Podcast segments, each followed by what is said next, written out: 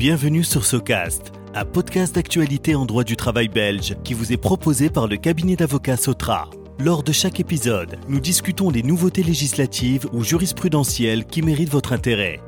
Nous vous souhaitons un moment agréable et instructif.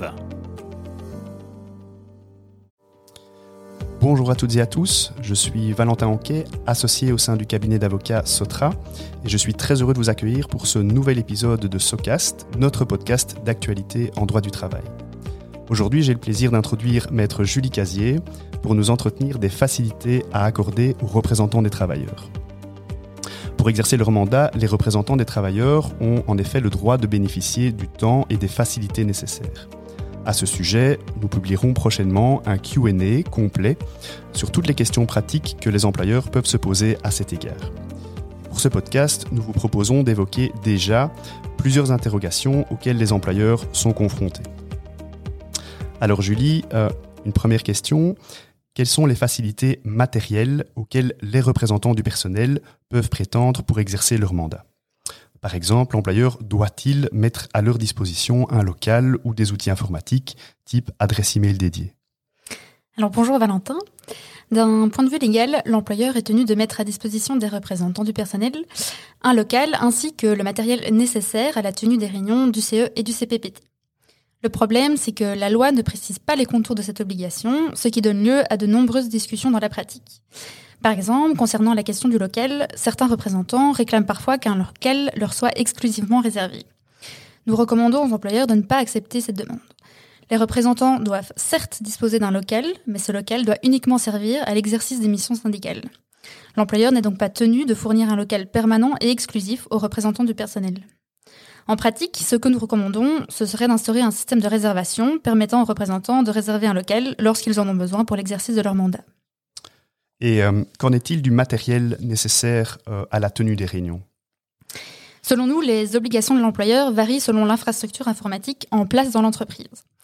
Dans la majorité des entreprises, les travailleurs disposent aujourd'hui d'une connexion permanente à Internet ainsi que d'une adresse email professionnelle. Dans ce cas, il nous semble que les représentants peuvent légitimement revendiquer la création d'une adresse email spécifique pour l'organisation et la préparation des réunions du CE et du CPPT. Cette adresse email permettra aux représentants et à l'employeur d'échanger des informations et des documents dans ce cadre. En revanche, si de telles technologies n'existent pas au sein de l'entreprise, par exemple si l'entreprise occupe essentiellement du personnel ouvrier, alors les réunions du CE et du CPPT pourront être organisées sans que des outils informatiques spécifiques ne soient mis à la disposition des représentants. Très bien. Euh, autre question, dans les, entreprises où les représentants disposent d'une adresse email dédiée, euh, sont-ils autorisés à faire des mailings à l'attention du personnel à des fins strictement syndicales? Alors aujourd'hui, avec euh, l'évolution numérique et la généralisation du télétravail, de nombreux représentants insistent pour adresser des emails à l'ensemble du personnel. Il nous semble que les employeurs pourraient refuser ce type de mailing. D'un point de vue légal, les adresses électroniques du personnel constituent des données à caractère personnel. En vertu du RGPD, l'employeur ne peut a priori traiter ces données qu'à deux fins bien spécifiques la gestion du personnel et l'administration des salaires. Or, le transfert des adresses e-mail au syndicat serait un traitement non compatible avec ces deux finalités. En pratique, afin d'éviter toute difficulté, nous recommandons aux entreprises de proposer un autre moyen de communication aux représentants pour informer le personnel. Par exemple, de nombreux employeurs disposent d'un site intranet. En cas de tension dans l'entreprise concernant les moyens de communication, l'employeur pourrait proposer aux représentants de créer et mettre à leur disposition un espace spécifique sur cet intranet. Il nous semble que cette solution constitue une bonne alternative. Elle permet d'une part d'éviter une utilisation abusive des emails professionnels et d'autre part de garantir la sécurité des informations. Dans la majorité des entreprises, l'intranet est en effet une plateforme qui est sécurisée et accessible uniquement au personnel de l'entreprise. Merci Julie. Euh, autre question, combien de temps les représentants du personnel peuvent-ils consacrer à l'exercice de leur mission syndicale? Alors, légalement, les représentants du personnel doivent bénéficier du temps dit nécessaire pour accomplir leur mission syndicale. En pratique, cette notion de temps nécessaire va prendre une forme différente selon la catégorie de représentants. Pour les délégués syndicaux, ce temps nécessaire doit nécessairement prendre la forme d'un crédit de jour ou d'heure fixé par une CCT.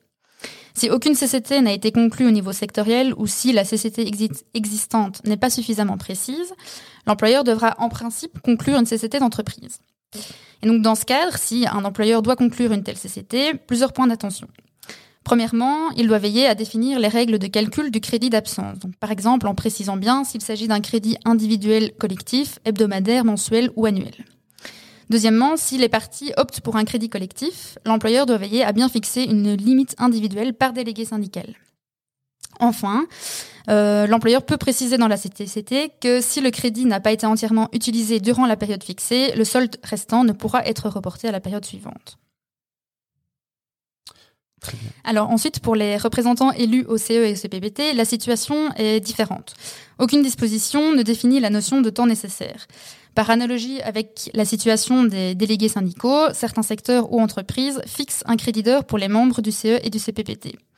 Selon nous, toutefois, cette solution n'est pas idéale. On constate en effet que dans, la, que dans la majorité des entreprises, les difficultés se situent essentiellement au niveau des réunions préparatoires au CE et au CPPT.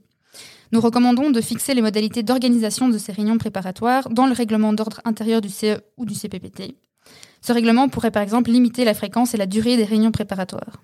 D'accord. Euh, une dernière question, Julie. Comment l'employeur peut-il contrôler les heures qui ont été effectivement consacrées par les représentants euh, des travailleurs à l'exercice de leur mandat syndical? Alors, pour mesurer et contrôler les heures d'absence des représentants, nous recommandons ici de conclure une société d'entreprise et prévoir plusieurs modalités. Premièrement, instaurer une obligation pour les représentants d'informer à l'avance leur supérieur hiérarchique.